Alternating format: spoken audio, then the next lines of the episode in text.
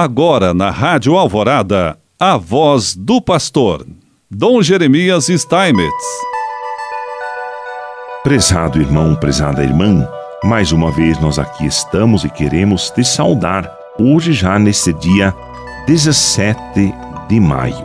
E um pouco para prosseguirmos a reflexão que já iniciamos na semana passada, eu queria falar hoje um pouquinho sobre a exortação pós-sinodal do Papa Francisco, chamada Querida Amazônia, em que o Papa escreve ao povo de Deus e a todas as pessoas de boa vontade.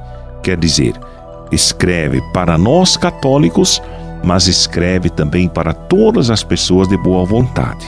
Todos aqueles de qualquer credo ou até mesmo sem credo nenhum, mas acreditam na construção da paz, da fraternidade, acreditam na necessidade da proteção do nosso planeta para que todos possam ter vida e vida em plenitude.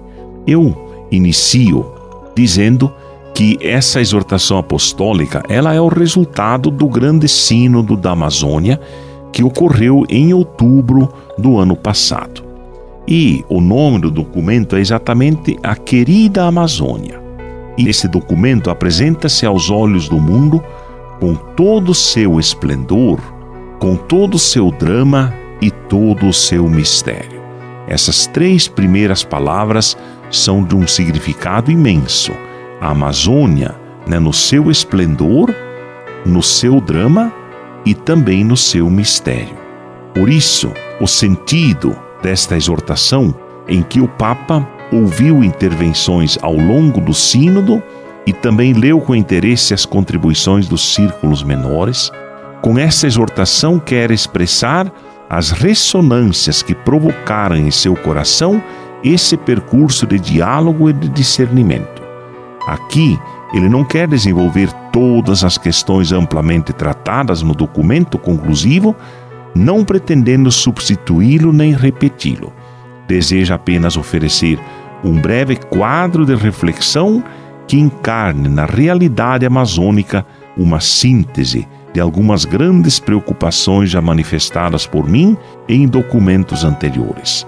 Também diz o Papa que ele, com esse documento, ele quer manifestar quatro sonhos. O primeiro sonho que o Papa quer manifestar é um sonho social.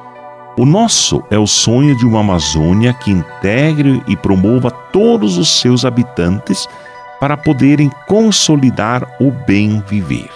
Mas impõe-se um grito profético de um árduo empenho em prol dos mais pobres, diz o Papa. Pois apesar do desastre ecológico que a Amazônia está enfrentando, deve-se notar que uma verdadeira abordagem ecológica sempre se torna uma abordagem social, que deve integrar a justiça nos debates sobre o meio ambiente para ouvir tanto o clamor da terra como o clamor dos pobres. Isso já são palavras do Papa nesse documento Laudato Si.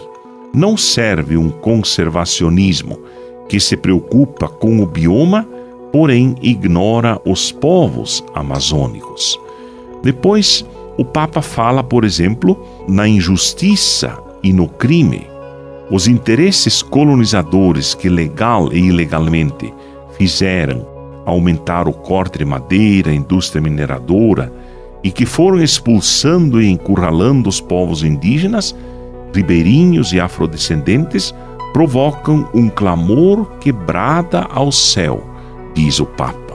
E assim ele vai desenvolvendo pouco a pouco esse sonho social do qual ele quer falar e sobre o qual ele quer chamar atenção.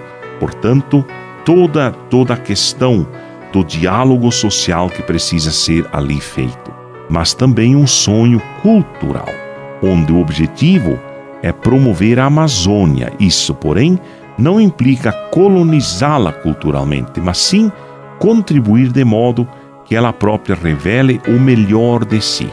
Esse é o sentido da melhor obra educativa: cultivar sem desenraizar fazer crescer sem enfraquecer a identidade, promover sem invadir. Assim como há potencialidades na natureza que se poderiam perder para sempre, o mesmo pode acontecer com culturas portadoras de uma mensagem ainda não ouvida e que hoje estão mais ameaçadas do que nunca.